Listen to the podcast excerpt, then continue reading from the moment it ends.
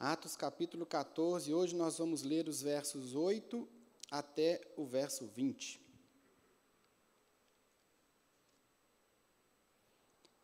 Atos 14, de 8 a 20. Todo mundo achou aí? Amém? Diz assim a palavra de Deus. Atos 14, a partir do verso 8. Em Listra havia um homem paralítico dos pés, aleijado desde o nascimento, que vivia ali sentado e nunca tinha andado. Ele ouvira Paulo falar. Quando Paulo olhou diretamente para ele e viu que o homem tinha fé para ser curado, disse em alta voz: Levante-se, fique em pé. Com isso, o homem deu um salto e começou a andar. Ao ver o que Paulo fizera, a multidão começou a gritar em língua licaônica: Os deuses desceram até nós em forma humana. A Barnabé chamavam Zeus e a Paulo Hermes, porque era ele quem trazia a palavra. O sacerdote de Zeus, cujo templo ficava diante da cidade, trouxe bois e coroas de flores à porta da cidade, porque ele e a multidão queriam oferecer-lhe sacrifícios. Verso 14: Ouvindo isso, os apóstolos Barnabé e Paulo rasgaram as roupas e correram para o meio da multidão, gritando: Homens, por que vocês estão fazendo isso? Nós também somos humanos como vocês. Estamos trazendo boas novas para vocês, dizendo-lhes que se afastem dessas coisas vãs e se voltem para o Deus vivo, que fez o céu, a terra, o mar e tudo o que neles há. No passado, ele permitiu que todas as nações seguissem os seus próprios caminhos. Contudo, Deus não ficou sem testemunho mostrou sua bondade, dando-lhes chuva do céu e colheitas no tempo certo, concedendo-lhes sustento com fartura e um coração cheio de alegria. Verso 18: Apesar dessas palavras, eles tiveram dificuldade para impedir que a multidão lhes oferecesse sacrifícios. Então alguns judeus chegaram de Antioquia e de Icônio e mudaram o ânimo das multidões. Apedrejaram Paulo e o arrastaram para fora da cidade, pensando que estivesse morto. Mas quando os discípulos se ajuntaram em volta de Paulo, ele se levantou e voltou à cidade. No dia seguinte, ele e Barnabé partiram para Derbe. Irmãos, existe uma doutrina da nossa fé, na doutrina da fé cristã, que todos nós conhecemos, mas muitas vezes ela é mal compreendida, que é a doutrina da queda, da entrada do pecado. Quando nós lemos lá em Gênesis capítulo 3, nós vemos como que o pecado entrou, através de Adão e Eva, o pecado entrou na criação. A doutrina da queda nos ensina que naquele momento em que o homem pecou, toda a nossa natureza foi corrompida. Todas as áreas da nossa vida foram corrompidos pelo pecado. Portanto, hoje, nós que ainda estamos na carne, ainda estamos sujeitos e lutando contra o pecado, nós somos tendentes a praticar o mal. Nós somos naturalmente inclinados a fazer o errado. Nós somos naturalmente tendentes, inclinados a pecar. Porque a nossa natureza, as nossas decisões, os nossos pensamentos, tudo foi corrompido pelo pecado. Portanto, se nós somos deixados à nossa própria sorte, nós vamos sempre errar, nós vamos sempre ser inclinados para o mal, para o erro, para o orgulho, para a ganância, para a opressão. Essa é a nossa natureza. Se não for o Espírito Santo de Deus agindo no nosso coração e nos santificando dia a dia, a nossa tendência é sempre pecar, é sempre errar, é sempre caminhar para o mal. Por isso é tão importante, as Escrituras nos ensinam o tempo todo, que nós precisamos, como cristãos, viver uma vida consagrada, uma vida na dependência do Espírito Santo. As nossas orações e as nossas conversas sempre giram em torno disso. Nós precisamos mais dependência do Espírito Santo. Nós estamos estudando aqui em Atos como a igreja era totalmente dependente do Espírito Santo, como era uma igreja que andava segundo a direção do Espírito Santo. Por isso, irmãos, nós como cristãos precisamos de uma vida de oração, de uma vida de consagração, de uma vida de leitura da palavra, de meditação na palavra. Porque apenas uma vida consagrada, aos pés de Jesus, orando, estudando as Escrituras, é assim que nós conseguimos, é assim que nós vamos avançando nesse processo de santificação. que é um processo feito pelo Espírito Santo, mas que conta também com a nossa decisão, com o nosso empenho. É assim que deve ser a caminhada cristã. É assim que nós mantemos o foco. É através da oração, é através da consagração, é através da dependência do Espírito Santo. Mas por que eu estou dizendo isso? Porque aqui, irmãos, nós vamos ver, nós vimos nessa história, e nós vamos passar novamente por ela, nós vamos ver que Paulo e Barnabé vivenciaram duas situações extremas. Paulo e Barnabé aqui passaram por dois extremos num período muito curto de tempo. E não for, se não fosse uma vida de oração, uma vida de consagração, uma vida de dependência de Deus, uma vida cheia do Espírito Santo, esses homens teriam fracassado aqui. Eles passaram por dois momentos tão difíceis, tão desafios tão complicados, que muitas vezes podem bater na minha porta e na sua porta também. E que se nós não estivermos na dependência do Espírito Santo, uma vida de oração e uma vida de consagração, nós vamos cair. Nós vamos ver então que Paulo e Barnabé passaram aqui por esses dois desafios: o desafio da adoração e da oposição. No primeiro momento, eles estavam sendo adorados como deuses. No segundo momento, estavam sendo apedrejados como criminosos. Dois desafios que nós podemos também encontrar na nossa caminhada cristã. E que apenas o Espírito Santo de Deus, apenas uma vida em comunhão com Ele consegue nos segurar, nos mostrar, abrir os nossos olhos e nos ensinar a permanecer firmes e fiéis à palavra em momentos como esse. Então, nós vamos ver esses dois desafios, a adoração e a oposição. E vamos ver também como Paulo e Barnabé reagiram a cada um deles e que isso possa nos inspirar na nossa caminhada. Mas o texto começa então, existe todo um contexto para esses desafios que estavam acontecendo. Paulo e Barnabé estão na cidade de Listra. E eles estão ali pregando o evangelho. Nós vimos no capítulo 14, no começo, a Miriam pregou semana passada, voltando aí um pouquinho no versículo 5, que eles estavam em Listra fugidos, Veja comigo de novo o verso 5. Formou-se uma conspiração de gentios e judeus com os seus líderes para maltratá-los e apedrejá-los. Quando eles souberam disso, fugiram para as cidades licaônicas de Listra e Derbe e seus arredores, onde continuavam a pregar as boas, as boas novas. Aqui é interessante, um ponto importante que a gente já aprende aqui é que Paulo e Barnabé, eles fogem para a cidade de Listra porque eles iam morrer lá. Os judeus queriam apedrejá-los. Portanto, eles fogem para aquela cidade. Listra e Derbe não eram cidades importantes, não eram cidades grandes, não eram cidades estratégicas para o que eles estavam fazendo. Listra e Derbe eram cidades pequenininhas, de pessoas iletradas, eram pessoas muito simples. Então, eles foram para aquelas cidades como um refúgio para se esconder dos judeus, e não como um plano para eles alcançarem toda aquela região. A cidade não era estratégica, eles estavam ali para se esconder, mas ainda assim eles estavam pregando o Evangelho. Paulo e Barnabé, onde estavam? Pregavam o Evangelho. Onde eles estavam, em qualquer situação que eles estavam, eles estavam anunciando a palavra de Deus. E é isso que eles estão fazendo então no texto que nós lemos. A partir do verso 8, eles estavam pregando o Evangelho, anunciando a palavra, anunciando a salvação. Quando de repente Deus faz um milagre.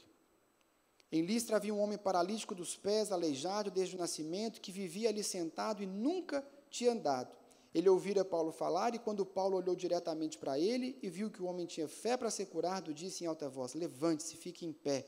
Com isso, o homem deu um salto e começou a andar. Aqui é interessante nós vermos que Lucas está fazendo um nítido, é, uma nítida comparação com Atos capítulo 3. Se você quiser, não precisa abrir. Atos capítulo 3 aconteceu também uma cura muito parecida com essa.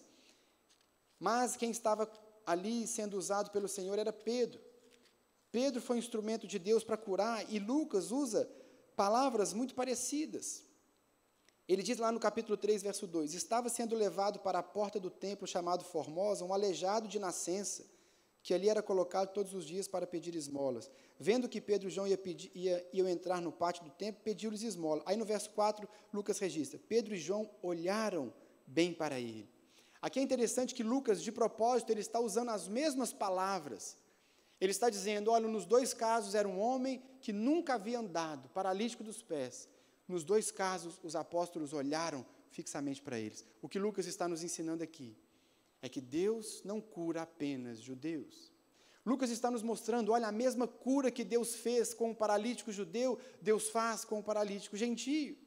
A cura não é só para judeu, a cura é para o gentio. A salvação não é só para judeu, a salvação é também para o gentio. Você se lembra que essa é a tônica do livro de Atos. O evangelho está se expandindo por todo o mundo, alcançando também os gentios.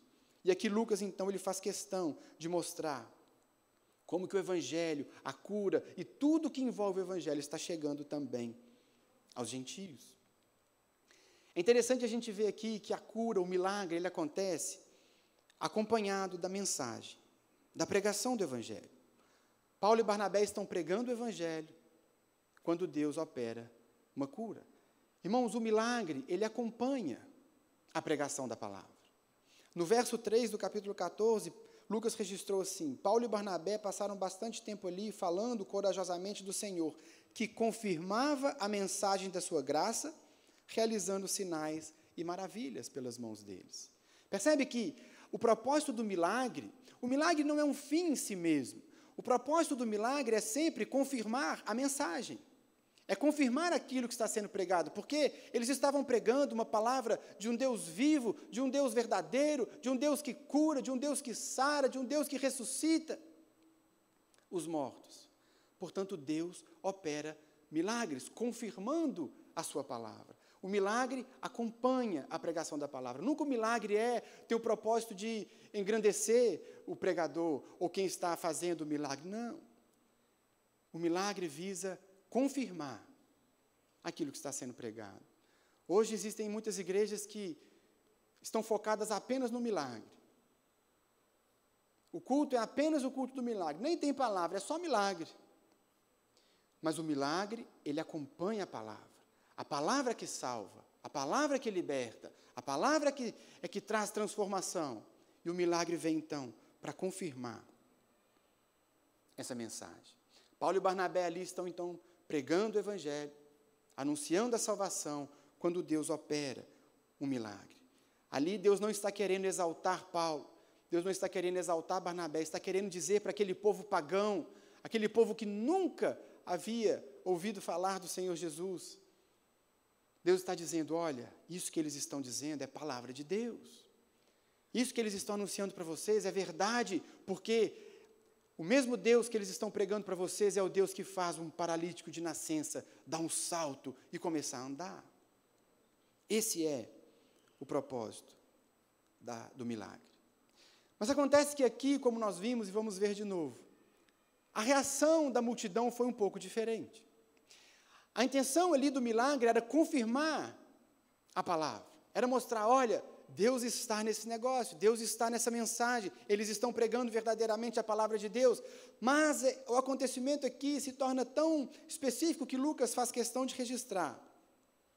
Porque ao invés de reconhecerem aquele Deus que estava sendo anunciado por Paulo e Barnabé, a multidão começa a achar que deuses, na verdade, são Paulo e Barnabé.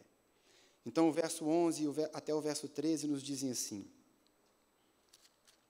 Ao ver o que Paulo fizera, a multidão começou a gritar em língua licaônica: Os deuses desceram até nós em forma humana. A Barnabé chamavam Zeus e a Paulo Hermes, porque era ele quem trazia a palavra. O sacerdote de Zeus, cujo templo ficava diante da cidade, trouxe bois e coroas de flores à porta da cidade, porque ele e a multidão queriam oferecer-lhes sacrifícios. A multidão então começa a achar que eles são deuses. Os deuses desceram até nós, Zeus e Hermes. Ou pode ter aí na sua Bíblia, dependendo da versão, Júpiter e Mercúrio, que são os correspondentes. Zeus é o deus Mercúrio. Zeus é o deus Júpiter. Zeus na mitologia grega, Júpiter na mitologia romana. E Barnabé atribuíram Hermes e a Paulo atribuíram Hermes ou Mercúrio, que é o deus na mitologia grega e na mitologia romana. É interessante eles atribuírem é, a Paulo o deus Hermes. Hermes, na mitologia, é o deus portador da palavra. É o deus que, que fala com o homem. Hermes, na mitologia grega, é aquele que traduz o pensamento dos deuses, ele interpreta a vontade dos deuses para os homens. É daí onde vem a palavra hermenêutica. Hermenêutica é a interpretação do texto. Portanto, Hermes era esse Deus responsável por falar com o povo. Provavelmente, pelo que o texto nos diz, Paulo é quem estava pregando, portanto, ele só pode ser Hermes, filho de Zeus, que estava ali ao seu lado, na figura de Barnabé. A reação da multidão foi extrema. Deuses desceram até nós. Essa cura só pode ter sido Zeus e Hermes.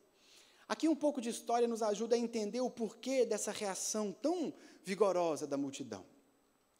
Existia uma lenda naquela região, e essa lenda foi preservada por um poeta chamado Ovídio, poeta romano. E essa lenda dizia o seguinte: 50 anos antes desse acontecimento, na cidade vizinha de Frígia, a lenda dizia que os deuses Zeus e Hermes haviam visitado aquela cidade. Zeus e Hermes haviam visitado Frígia em forma humana, disfarçados de homens.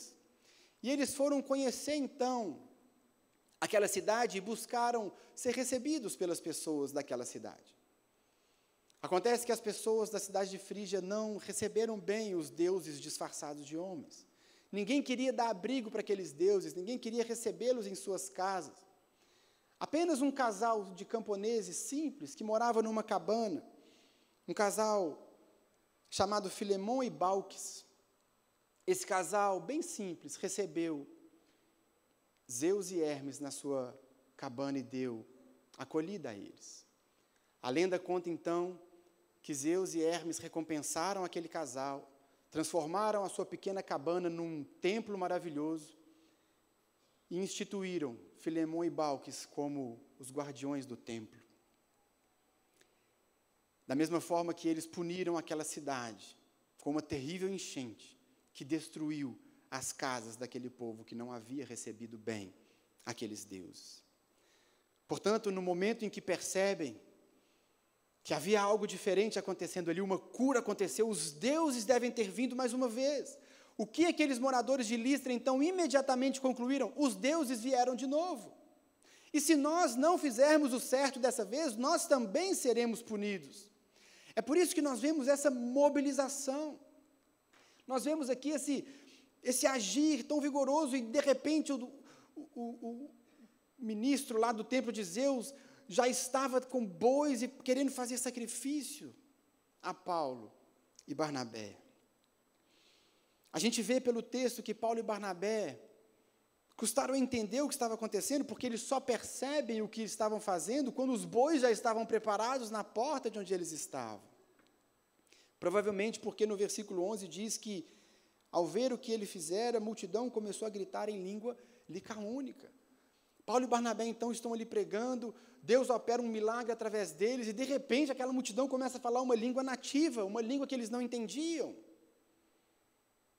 Eles ficaram sem entender nada durante um tempo, a multidão empolvorosa, falando na língua nativa, adorando. Paulo e Barnabé, quando então eles percebem o que está acontecendo. Eles estavam sendo adorados como deuses. Irmãos, essa tentativa de adorar homens, ela não é incomum.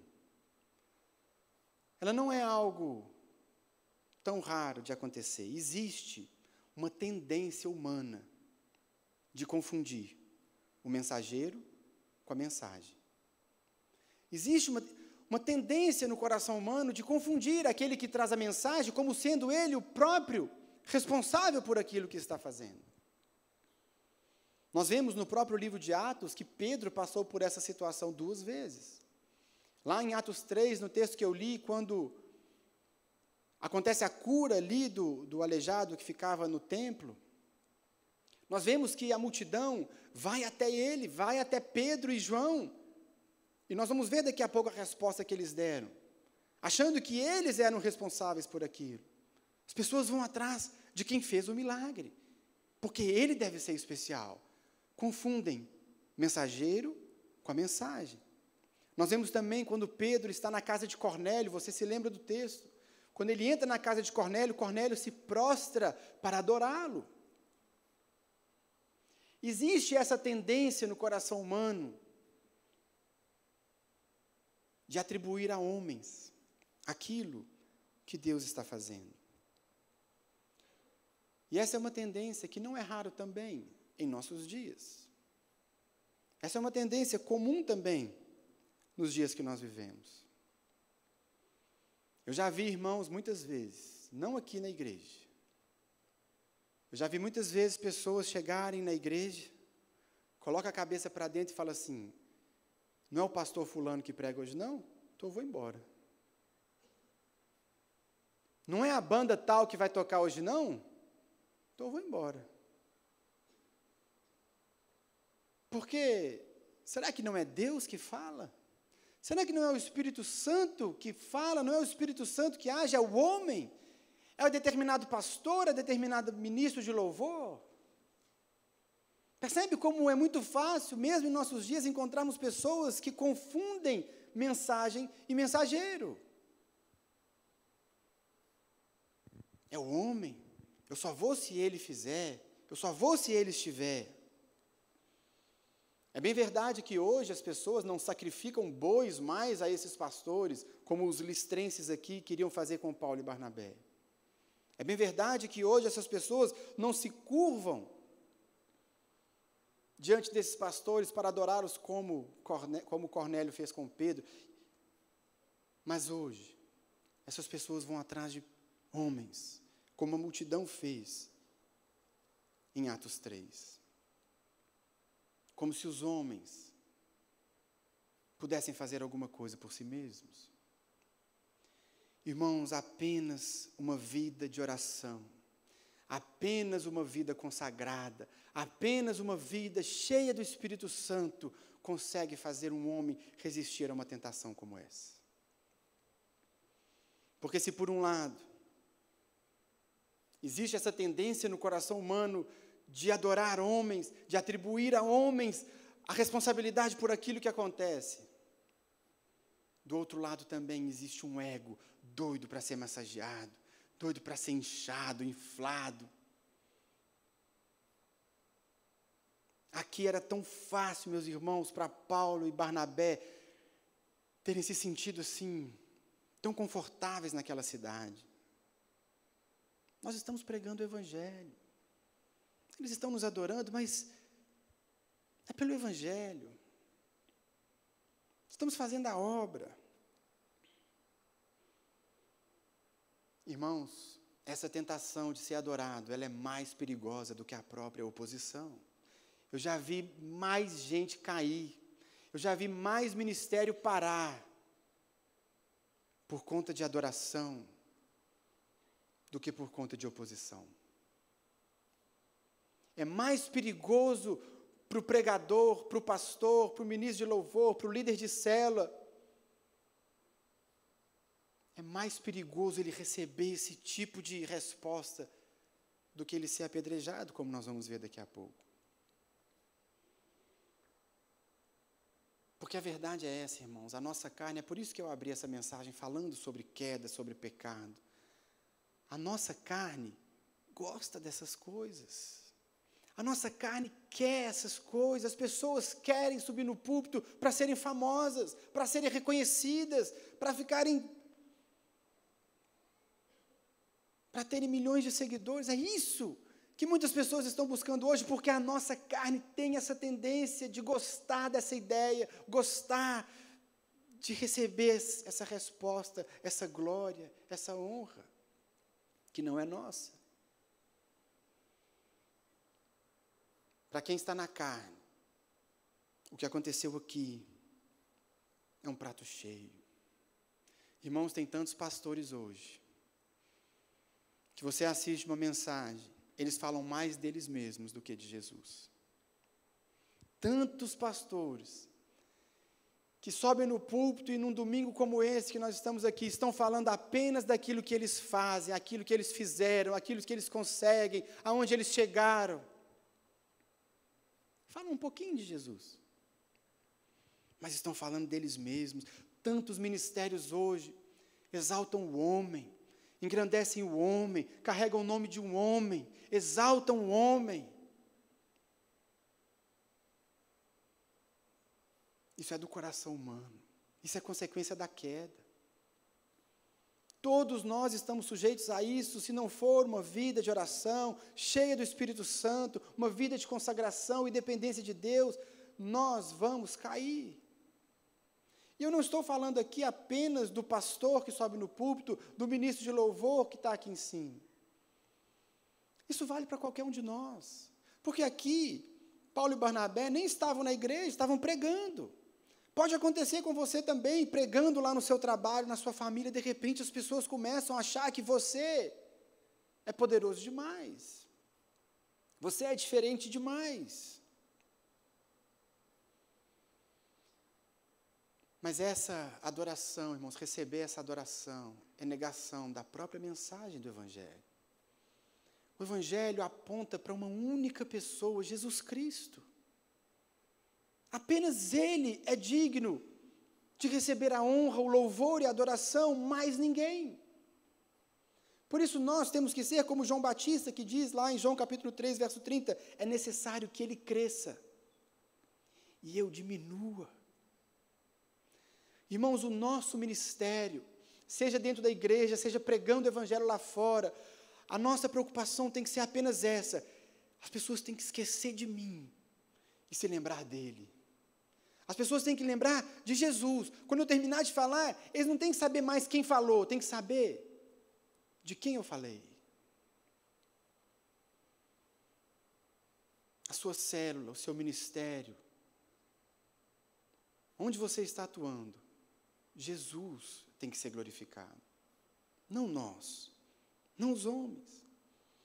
Qual foi então a reação de Paulo e Barnabé? Sendo adorados, adorados como deuses. Quando eles se dão conta, existem bois prestes a serem sacrificados para eles. Que prato cheio, que momento, esse é o meu momento, Deus está me honrando. Não. O que é que esses homens fazem? Qual foi a reação de Paulo e Barnabé diante dessa situação? A primeira reação deles está no verso 14. Ouvindo isso, os apóstolos Paulo e Barnabé rasgaram as suas roupas. Irmãos, rasgar as vestes, rasgar as roupas naquele tempo era um sinal de luto, de sofrimento, era um sinal de revolta, de indignação. Aquilo eles estavam mostrando que eles estavam completamente indignados com o que estava acontecendo. Eles rasgam as suas roupas, dizem: não, não façam isso. Veja que eles não estão apenas conversando e negociando, não, a atitude deles é extrema, não aceitamos isso, não está certo. Uma atitude extrema, de revolta. É interessante que a gente não vê Paulo rasgar as suas vestes quando ele é apedrejado, quando ele é humilhado, quando ele é insultado. Ele confiava em Deus nessas horas, ele esperava. Ele confiava. Mas quando o assunto é a honra de Deus, meus irmãos, Paulo fica indignado. É interessante, não é? Como que a nossa indignação é seletiva. Quando mexe com a gente mesmo, ah, meu irmão, ah, mexeu com a minha honra, ah. E às vezes é com o nome de Jesus, às vezes é com a honra do nosso Deus, e a gente está tão quieto. Paulo e Barnabé não toleraram aquilo, rasgaram. Rasgaram as suas roupas. E correm então para o meio da multidão. É interessante que as palavras que eles usam aqui, Paulo e Barnabé rasgaram as roupas e correram para o meio da multidão, gritando: Homens, por que vocês estão fazendo isso? Nós também somos homens como vocês. É interessante que Pedro, quando ele está lá diante de Cornélio, que Cornélio se prostra diante dele, a reação de Pedro foi exatamente a mesma.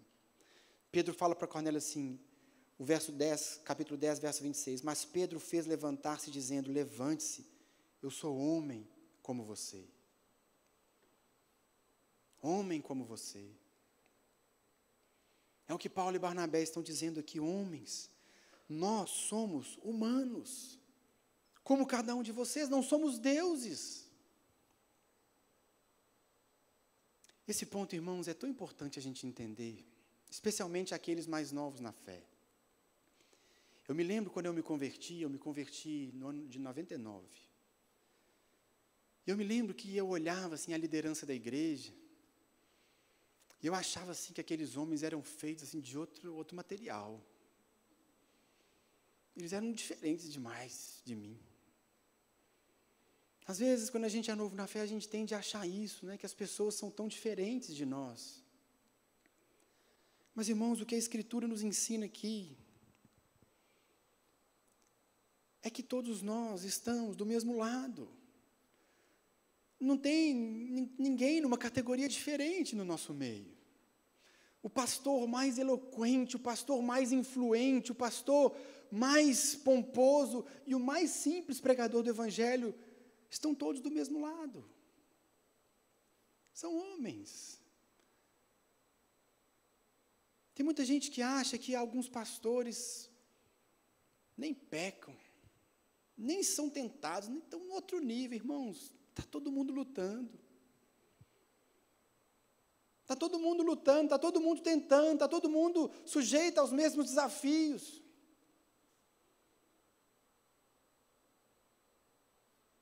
Todo mundo tendo que vigiar. Todo mundo tendo que orar, que jejuar, que ler a Bíblia, que meditar. Todo mundo estressado, com menino pequeno de férias em casa. Todo mundo tenso numa época de pandemia como a nossa, todo mundo. Ninguém é diferente.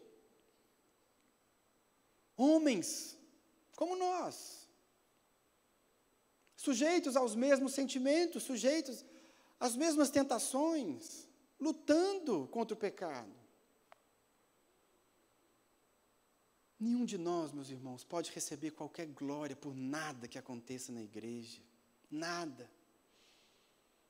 Uma igreja grande, uma igreja que cresce, uma palavra abençoada, um milagre que acontece, a glória é sempre de Jesus. É sempre Ele que faz, é sempre Ele que move, é sempre Ele que abençoa. A única diferença que possa existir entre um pregador e um cristão que está no banco é o chamado. Cada um de nós aqui tem um chamado. Alguns são chamados para subir no púlpito e pregar, outros são chamados para vir aqui e cantar, outros são chamados para cuidar das crianças, para cuidar de uma célula, para cuidar de homens, de mulheres, enfim. A única diferença é o chamado. Mas todos são humanos. Do lado de cá estamos todos nós, glorificando a Jesus, exaltando o nome dEle, falando do nome dEle. Do lado de lá, recebendo glória, está apenas o Senhor Jesus. Isso nós temos que entender e nunca esquecer. É por isso que a Bíblia nos incentiva o tempo todo. Ore pelos seus pastores. Ore por aqueles que lideram vocês. Ore pelos pastores. Ore pelos líderes de cela. Ore pelos ministros de louvor, irmãos. Tem tantos pastores hoje que carregam uma responsabilidade tão grande de serem perfeitos. Tem tantos pastores que tentam passar uma imagem de serem tão perfeitos que não erram, que não falham. Irmãos, isso dá um peso tão grande. Eu não sei se você sabe, mas existem tantos pastores lutando contra a depressão. E um dos motivos certamente é esse: existe um peso que a igreja às vezes coloca sem querer nos ombros dos pastores, porque eles têm que ser perfeitos. O pastor não pode errar, o pastor não pode pecar, o pastor não pode ter luta, o pastor não pode ter desafio. O pastor erra também como todos nós. Isso é tão complicado, irmãos, porque às vezes as pessoas colocam no pastor essa, essa expectativa, não é de, de uma perfeição, essa expectativa de, de, de ser alguém assim, quase um anjo. E aí, se acontece desse pastor cair, se acontece desse pastor pecar, a pessoa não consegue, a pessoa desvia, porque colocou a sua expectativa num homem, humano como ele. Nós temos que tomar cuidado com isso, irmãos. Pastores, líderes, todos, homens, simples, do mesmo lado, não tem categoria diferente. A diferença é apenas de chamado. Essa foi a reação de Paulo e Barnabé.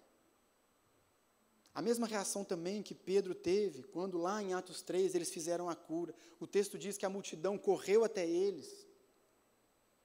E aí a resposta de, de Pedro, né, Pedro e João, o texto diz assim: Vendo isso, Pedro lhes disse: Israelitas, por que isso surpreende? Por que vocês estão olhando para nós como se tivéssemos feito esse homem andar por nosso próprio poder ou piedade? Irmãos, percebe aqui algo em comum na reação de Paulo, Barnabé e Pedro. Imediatamente eles rejeitam a glória. Imediatamente eles dizem: não olha para nós. Não somos nós. Por que, que vocês estão olhando para nós como se a gente tivesse curado esse homem? Porque a tendência é o contrário, né? Não vem aqui na igreja porque o pastor fulano vai estar aqui e ele vai curar todo mundo. Não é assim que a gente ouve por aí? O pastor fulano, irmãos, a glória é de Deus. A glória é do Senhor. E nós, como pastores, como ministros de louvor, como líderes de célula, como pregadores do evangelho, onde a gente estiver, qualquer tentativa de colocar a honra em você deve ser colocada imediatamente em quem é digno. É isso que Paulo nos ensina, Barnabé e também Pedro. Eles então rasgam suas vestes, correm para o meio da multidão e dizem: Homens, por que estão fazendo isso? Nós também somos humanos como vocês. E naquele momento também Paulo aproveita para ensinar o evangelho mais uma vez. Lucas aqui não nos dá detalhes da pregação. Até esse discurso que nós vamos rever aqui, ele foi cortado. A gente vê que Lucas coloca apenas um ponto principal. Mas Paulo aproveita aquela oportunidade para ensinar mais uma vez o Evangelho para aquelas pessoas. E o texto segue então dizendo assim: Nós estamos trazendo boas novas para vocês, dizendo-lhes que se afastem dessas coisas vãs e se voltem para o Deus vivo que fez o céu, a terra, o mar e tudo que neles há. Veja o que, que Paulo está fazendo. O que eu estou pregando para vocês é exatamente contra o que vocês estão fazendo agora. O que eu estou pregando para vocês é que a honra e a glória é apenas do Deus vivo. Vocês têm que largar essas coisas vãs, esses deuses que vocês acreditam. Eu estou ensinando para vocês algo diferente. Existe um Deus vivo e verdadeiro. Ele segue dizendo, no verso 16: No passado, ele permitiu que todas as nações seguissem os seus próprios caminhos. Contudo, Deus não ficou sem testemunho, mostrou sua bondade, dando-lhes chuva do céu e colheitas no tempo certo, concedendo-lhes sustento com fartura e um coração cheio de alegria. Irmãos, isso aqui é tão interessante. Eu vou abrir parênteses aqui na mensagem para falar um pouco sobre esse discurso de Paulo. Porque a gente tem que aprender com a maneira como Paulo fazia. É interessante que Paulo, ele tinha uma habilidade única de flexibilizar a abordagem evangelística dele. Paulo conseguia flexibilizar a maneira que ele abordava as pessoas de acordo com o ouvinte dele. Paulo, ele mudava a maneira que ele apresentava o evangelho, dependendo de quem estava ouvindo. Porque até então, nas escrituras, nós vemos Paulo pregando apenas para judeus. E sempre que Paulo vai pregar para judeus, ele começa de onde? Ele começa de Moisés. Ele começa da lei. Por quê? Aquele era um ponto comum com os judeus.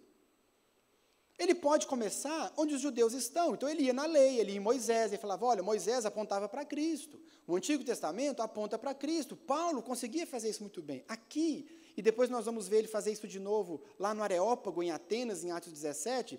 Mas aqui, Paulo está pregando para pessoas que não conhecem o Antigo Testamento.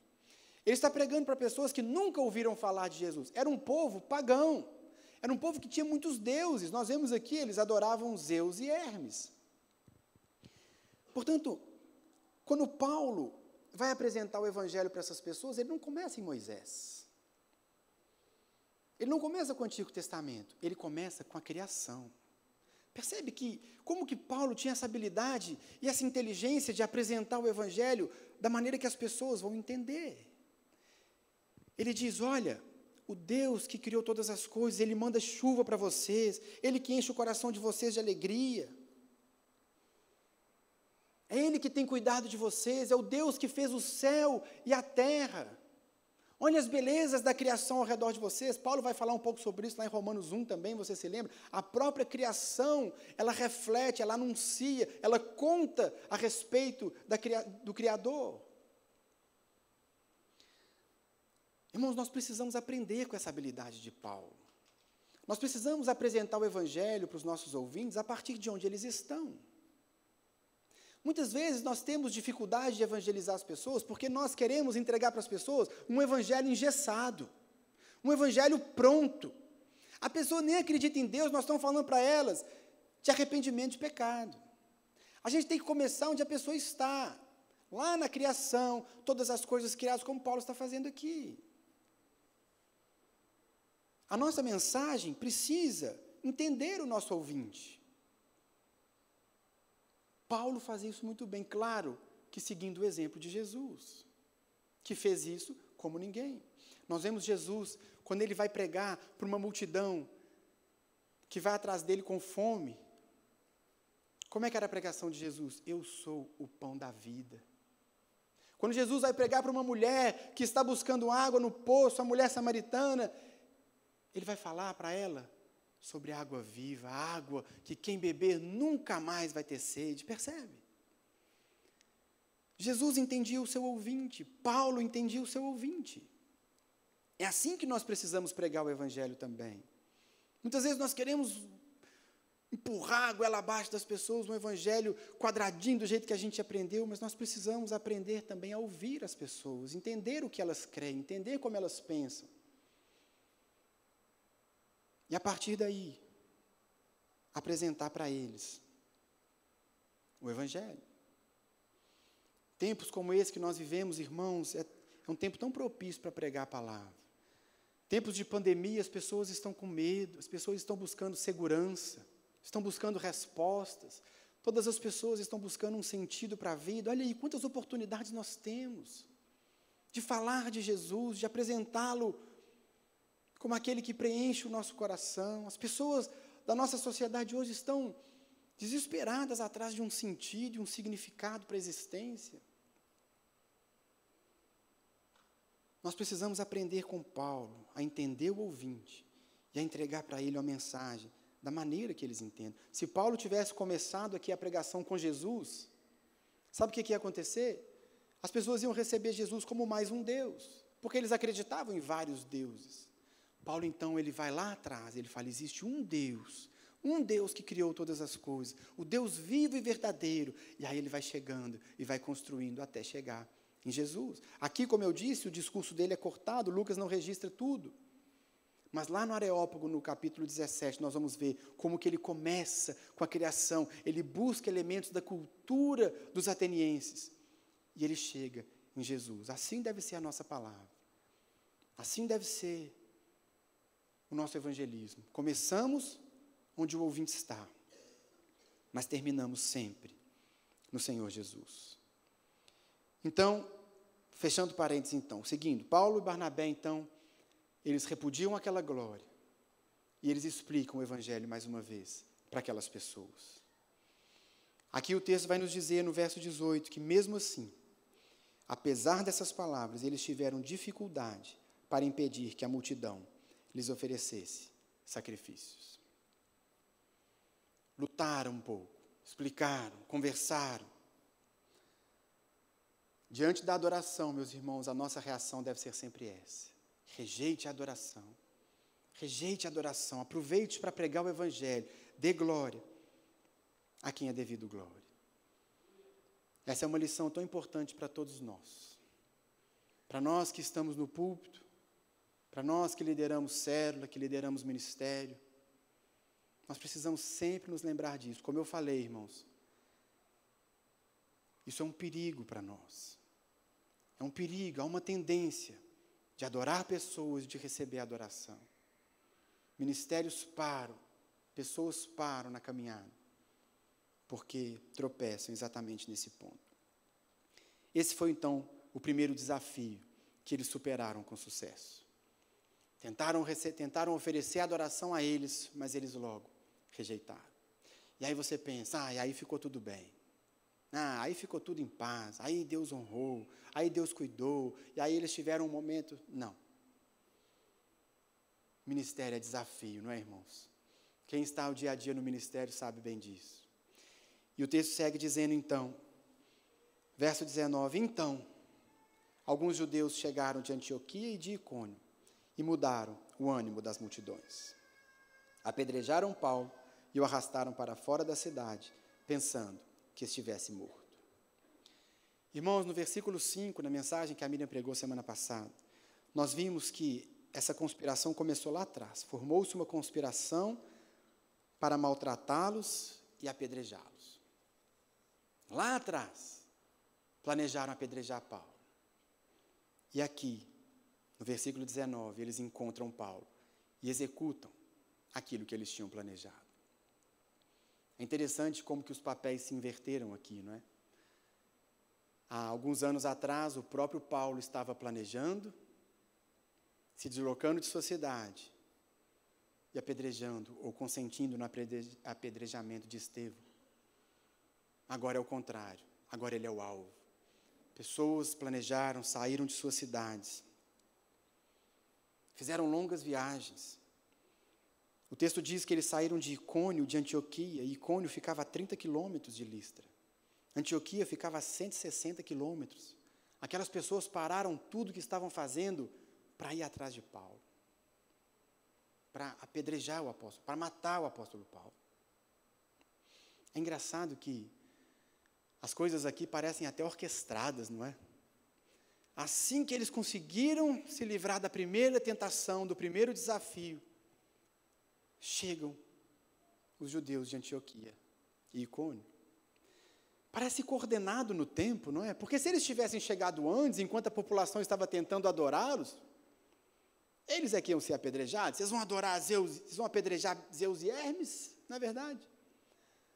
Mas naquele momento, Paulo e Barnabé conseguiram convencer a multidão que eles eram apenas homens.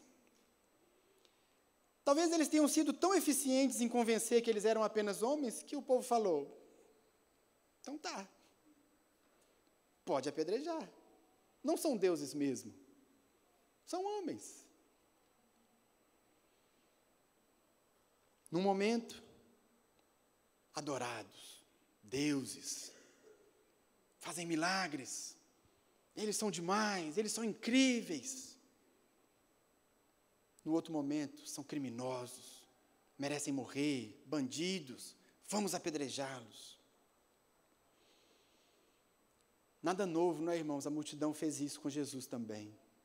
No momento, recebendo Jesus como Messias, entrando em Jerusalém, numa entrada triunfal, Hosana ao que vem em nome do Senhor. No outro momento, crucificam, crucificam.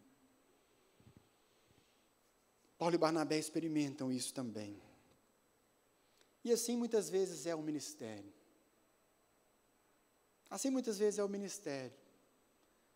O ministério muitas vezes tem altos e baixos. Num momento, todo mundo te ama. No momento, todo mundo quer te ouvir falar de novo, lá no seu trabalho, lá na sua família. No outro momento, você virou chato. No outro momento, você virou insuportável, ninguém quer te ouvir, ninguém quer ficar perto de você. O ministério na igreja é assim, altos e baixos. O que nós precisamos fazer é colocar os olhos em Jesus, fazer o que Ele nos chamou para fazer, pregar o Evangelho, anunciar o reino, falar dele e confiar em Deus. O que vai acontecer fica nas mãos deles. Nas mãos de Deus. Qual foi a reação então? Nós vimos, primeiro desafio, adoração, e eles rejeitaram. O segundo desafio, apedrejamento. Uma oposição forte. Imagine essa situação, irmãos, um apedrejamento do homem de Deus. Ele foi tão ferido, tão machucado, que os inimigos saíram achando que ele tivesse morrido. Não acha que eles foram lá para machucar Paulo? Eles foram para matar. E eles só pararam porque na cabeça deles, Paulo estava morto. Deixaram no chão, fora da cidade, arrastado o corpo dele, falaram: pronto, resolvemos esse problema. Matamos Paulo. Aí o verso 20 diz: Mas quando os discípulos se ajuntaram em volta de Paulo, ele se levantou e voltou à cidade. Aí você pode pensar assim: agora Paulo vai tirar um período, né? Agora Paulo vai descansar um pouco. Paulo está machucado. É justo, não é justo? Paulo vai separar um tempo. Paulo vai se retirar um pouco, ele vai ele vai recuperar as feridas, eles vão acalmar. Irmãos, aquilo deve ter sido tão violento. A Miriam falou sobre isso aqui na semana passada. Alguns teólogos acreditam que João Marcos teria deixado Paulo e Barnabé por esses motivos, por medo. Tamanha era a oposição, tamanho era o perigo, tamanha era a violência com que eles foram tratados. Talvez por presenciar cenas como essa, que ele tenha ficado tão apavorado que ele foi embora. Não, vamos recuperar um pouco a cabeça, esfriar, e vamos nos acalmar, e, e vai ficar tudo bem. O que é que Paulo e Barnabé fizeram? O texto termina a parte final do verso 20. No dia seguinte, ele e Barnabé partiram para Derbe. Derbe ficava a 96 quilômetros de Listra. No dia seguinte, aquele homem, ferido, maltratado, moído, quebrado, se levanta e diz: Vamos continuar o trabalho. Vamos continuar a pregação. Vamos seguir o plano.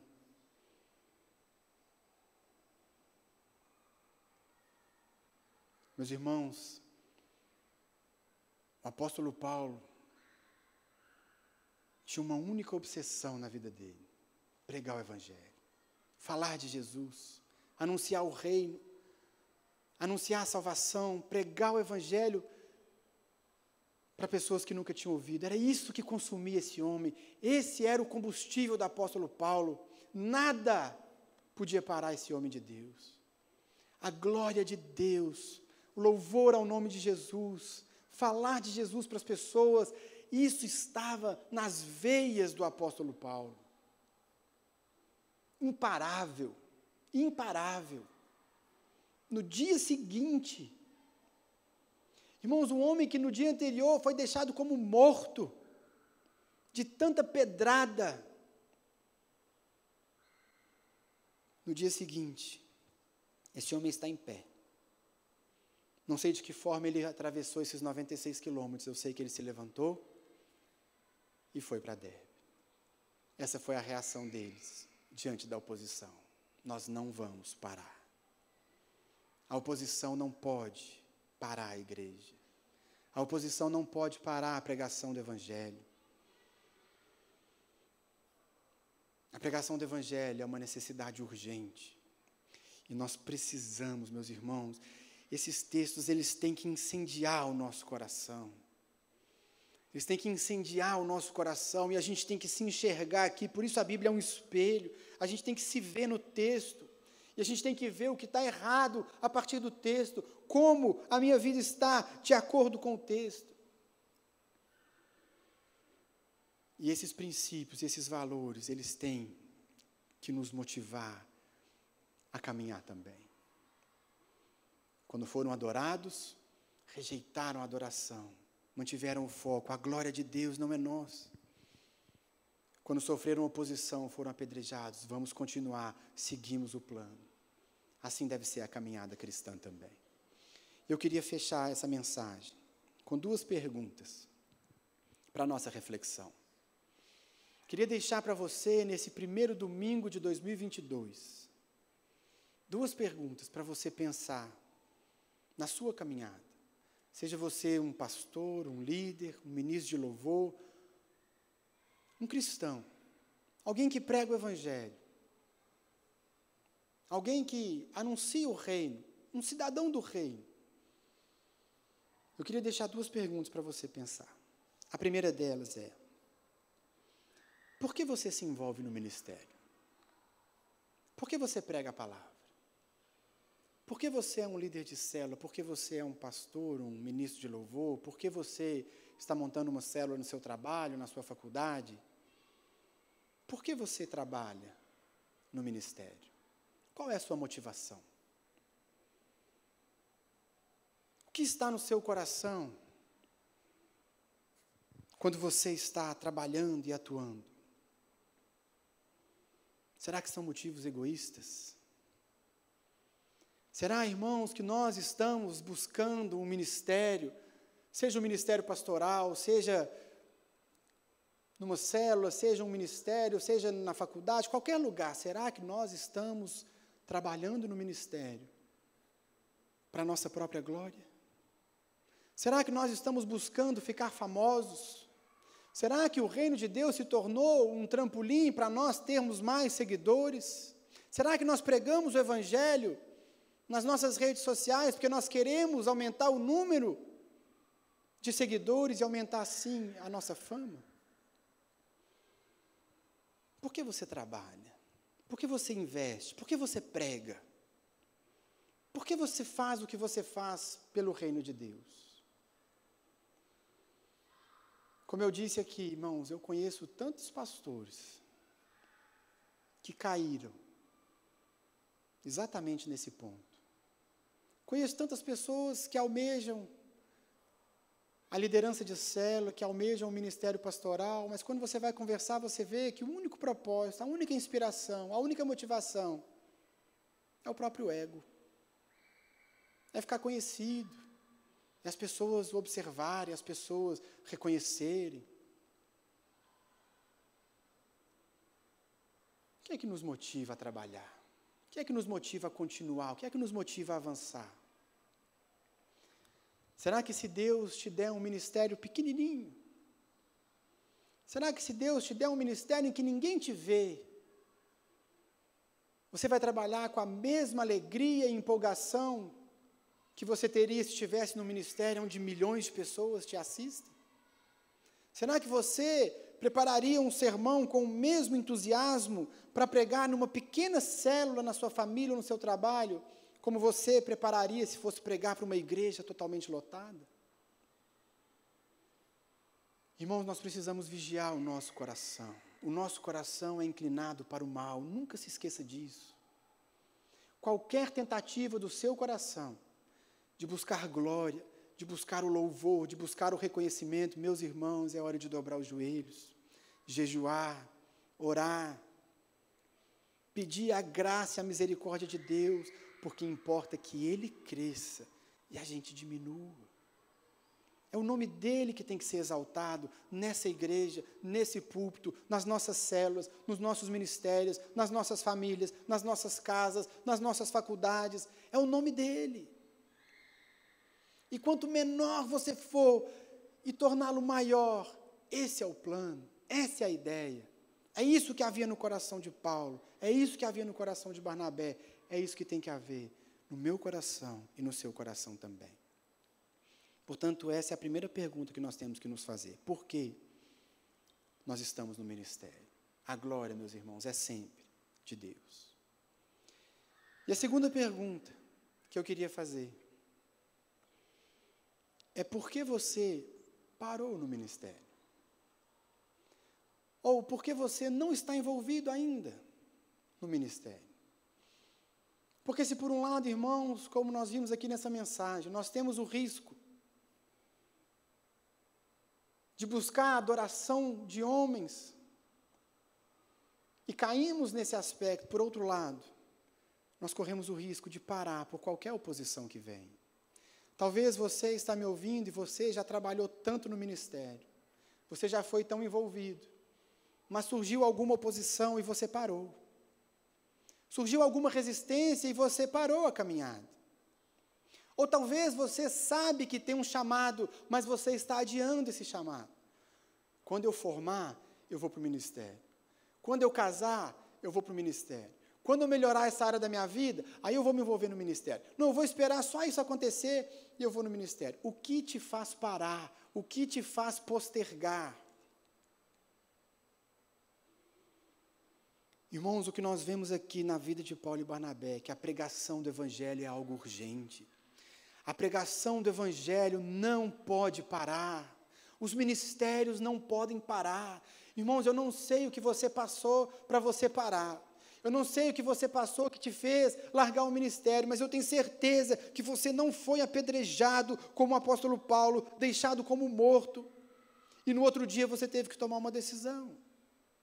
Esses exemplos aqui têm que nos inspirar, meus irmãos, e olhar para o apóstolo Paulo e dizer: Eu não vou parar. Eu vou avançar, o reino tem que avançar, Jesus está voltando, as pessoas estão indo para o inferno, as pessoas têm que ouvir falar de Jesus. Nós não podemos parar em nenhuma circunstância. Mas é tão fácil parar. Porque, irmãos, o próprio Paulo disse: todos aqueles que querem viver piedosamente em Cristo Jesus serão perseguidos. Se você espera que você vai pregar o Evangelho na sua faculdade vai ser um mar de rosas, você está muito enganado. Porque há resistência, há oposição. Nós falamos isso aqui sempre. Sempre que alguém se levanta para cumprir o chamado, para fazer a obra de Deus, vai se levantar oposição. Quantas vezes eu já vi irmãos falando assim, pastor, antes de eu envolver no ministério, minha vida estava boa. Depois que eu comecei, pastor, parece que as coisas estão dando tudo errado. Aí o que a pessoa faz? Ela para. Ela para no ministério. Meus irmãos, nós precisamos entender o momento que nós vivemos. Jesus está voltando. Jesus está voltando. Ele virá nos buscar. Vai chegar o tempo, meus irmãos, em que tudo vai passar, mas enquanto nós estamos aqui, nós estamos em missão. Nós temos um trabalho a cumprir. Nós não estamos aqui a passeio. Nós não estamos aqui para nos divertirmos e fazermos coisas legais até Jesus voltar. Não. Existe uma missão sobre a sua vida: pregar o Evangelho onde Deus te plantou. Paulo e Barnabé nem precisavam estar pregando em Listra. Nós vamos ver depois do capítulo 17, vou dar spoiler das próximas mensagens. Eles também estavam fugidos. Paulo estava em Atenas. Ele não, não era o plano dele estar ali naquele momento. De repente, esse homem está no Areópago, no lugar principal dos grandes debates da cultura da época. Pregue o Evangelho onde você está. Fale de Jesus onde você está. Fale de Jesus no seu trabalho, nas reuniões de família, na fila do supermercado, na fila da padaria. Fale de Jesus para as pessoas. Envolva-se no ministério na igreja. Vamos fortalecer os ministérios, vamos tra trabalhar juntos, porque juntos nós vamos caminhar mais fortes. O ministério vai alcançar mais vidas se você se envolver. Mas nós nunca podemos parar o nosso combustível tem que ser o anúncio do Evangelho, a glória do Senhor Jesus, Jesus sendo conhecido, Jesus sendo exaltado, vida se entregando a Ele. É isso que tem que nos motivar, da hora que a gente acorda, à hora que a gente vai dormir. Portanto, irmãos, apenas uma vida de oração, apenas uma vida consagrada, consegue nos fazer caminhar firmes diante desses desafios: o desafio da adoração e o desafio da oposição. Que o Senhor Jesus nos dê graça, que o Senhor Jesus nos conduza de acordo com a Sua vontade, que nós, como igreja, tenhamos essa sensibilidade, para que quando nós chegarmos no final de 2022, a gente possa olhar para trás e ver que foi um ano em que nós cumprimos o chamado de Deus para nós. Amém? Fique de pé no seu lugar, vamos orar. Esse período de virada de ano é sempre um período de reflexões, não é? Que você possa acrescentar essa reflexão também, nesse momento que nós vivemos. Repense o seu ministério, repense as suas motivações, repense como você tem caminhado. E eu tenho certeza que o Espírito Santo vai nos conduzir de acordo com a vontade dele. Feche os olhos, eu quero orar. Senhor Jesus, nós queremos te agradecer, Deus, porque pela tua palavra o Senhor nos ensina tanto, ó Deus. Mas, Senhor, apenas o teu Espírito Santo pode transformar essas mensagens em algo vivo no nosso coração. Por isso eu quero te pedir, Espírito Santo de Deus, a começar do meu coração, que essa mensagem que o Senhor nos deu hoje possa incendiar as nossas vidas, possa incendiar a nossa caminhada, possa abrir os nossos olhos para os perigos, para os desafios, para os riscos que nós corremos no ministério. Que o Senhor vá à nossa frente, que o Senhor vá nos mostrando, que o Senhor vá nos conduzindo, que o Senhor vá nos capacitando a cumprir exatamente aquilo que é a tua vontade para cada um de nós. Deus, que o Senhor possa olhar para nós, olhar para essa comunidade, olhar para a nossa família na fé e se alegrar com o que nós temos feito. Que o Senhor possa encontrar aqui uma igreja que reconhece que toda honra e toda glória são apenas do Senhor Jesus. Que o Senhor possa encontrar aqui uma igreja, membros, irmãos que não param, que não param de trabalhar, que não param de evangelizar que não param de cumprir aquilo que o Senhor nos chamou para fazer. Deus, eu te peço, aqueça os nossos corações com essa mensagem. Desperta o nosso coração, coloque esse fogo, o mesmo fogo, a mesma paixão que havia no coração de Paulo e Barnabé, que haja no nosso coração também. E que naquele grande dia em que o Senhor voltar, que o Senhor nos encontre trabalhando, lutando e cumprindo o chamado que o Senhor deu para cada um de nós. Nos dê graça que esse ano de 2022 seja um ano marcado pela vontade do Senhor sendo cumprida nas nossas vidas e na nossa história. Faça isso. É o que nós te pedimos em nome de Jesus. Amém. Amém, irmãos. Que Deus abençoe você. Vai na graça, vai na paz. Feliz 2022. E eu vejo você, se você não for para a praia, te vejo na semana que vem. Deus abençoe. Ali onde o ódio não nasce, só cresce amor.